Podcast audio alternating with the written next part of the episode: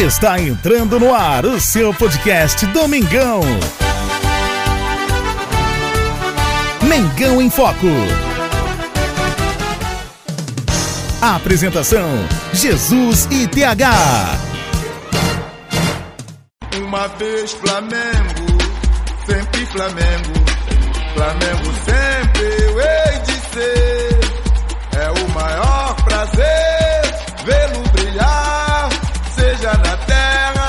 Seja no mar. Vencer, vencer, vencer. Uma vez Flamengo, Flamengo até morrer.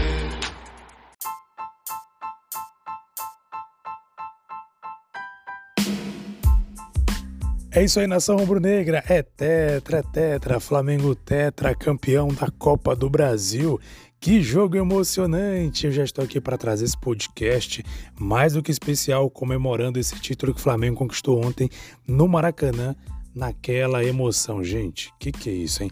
Como diz Galvão Bueno, haja coração, amigo. Que jogo emocionante. Estou aqui para trazer aqui alguns comentários. Não vou falar muito, vou ser bem breve, porque amanhã eu espero fazer um podcast. Amanhã vou trazer meu amigo TH que está de volta e também meu amigo Bernardo Brasil para falar sobre esse jogo, para falar sobre essa final. Então, vamos fazer um podcast dedicado a essa final da Copa do Brasil, comentando o que aconteceu.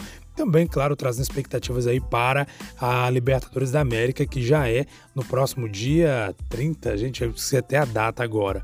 O dia 29, dia 29, na verdade. Então, gente, é isso aí. Fica comigo nós vamos falar um pouco agora sobre Flamengo campeão no Maracanã nos pênaltis.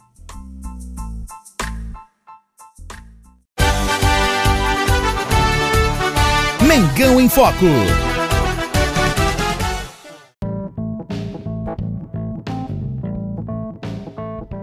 Bem, nação, aconteceu tudo aquilo que eu falava aqui no podcast. Obviamente, exceto o Cássio não conseguindo brilhar em cima do Flamengo e conseguir o título para o Corinthians. Tudo que eu dizia, olha, não podemos deixar ir para os pênaltis. O Flamengo fez gol aos 7 minutos com Pedro. É, o Flamengo estava bem, amassando para cima, tocando bola, fez um gol importante, marcou os 7 minutos e aí daí então começou a buscar mais resultado, buscar fazer o gol, buscar matar o jogo. Infelizmente não conseguiu. Né? Além do Cássio defender também, teve gols anulados por conta de impedimento do Gabigol. Curiosamente, os dois gols anulados aí foram impedimentos do Gabi. E o Flamengo não conseguiu matar o jogo. Para piorar, como eu tinha falado aqui no podcast anterior, falei no podcast segunda-feira, o Arrascaeta não está 100%. Estava com muito problema, fisicamente estava muito mal. É, na metade do primeiro tempo ali, praticamente já estava andando em campo, ele não conseguia mais fazer nada. Então, o nosso craque teve que ser substituído.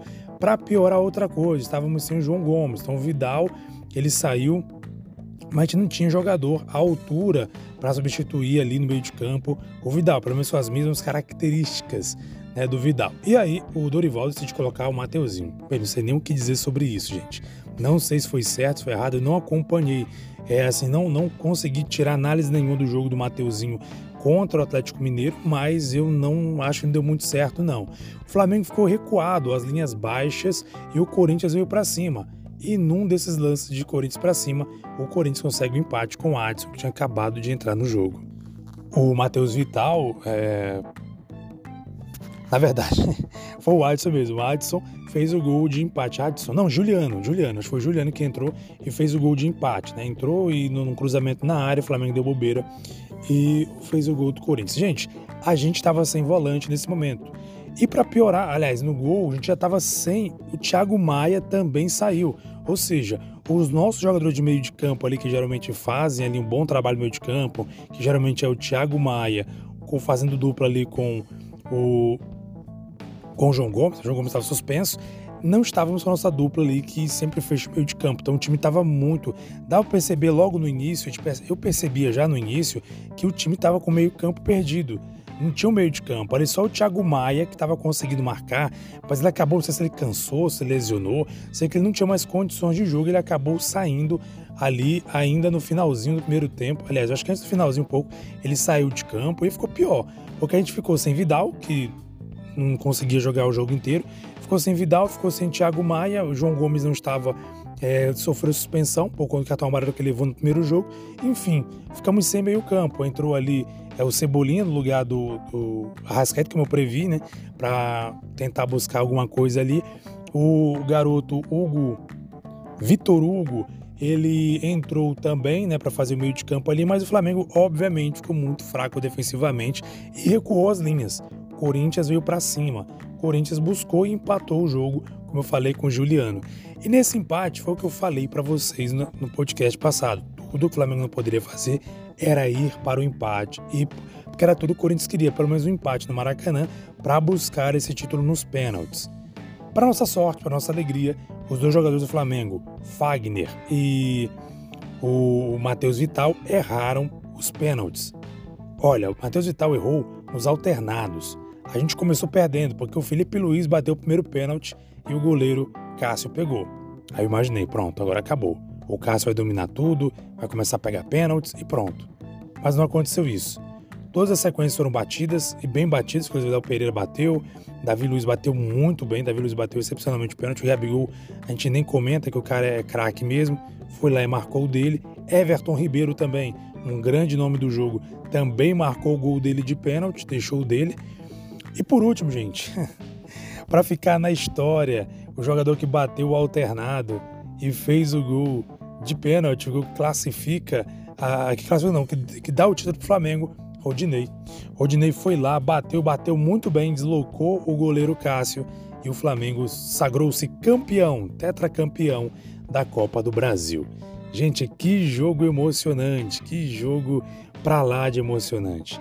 Muito emocionante ver esse jogo. Assim, eu sinceramente estava, apesar de ser torcedor, eu sou torcedor, estava torcendo ali, mas estava com receio dos pênaltis, porque a gente sabe, né? Tem um goleiro muito bom, que é o Cássio, todo mundo diz isso, olha, o Cássio é bom pegador, bom pegador.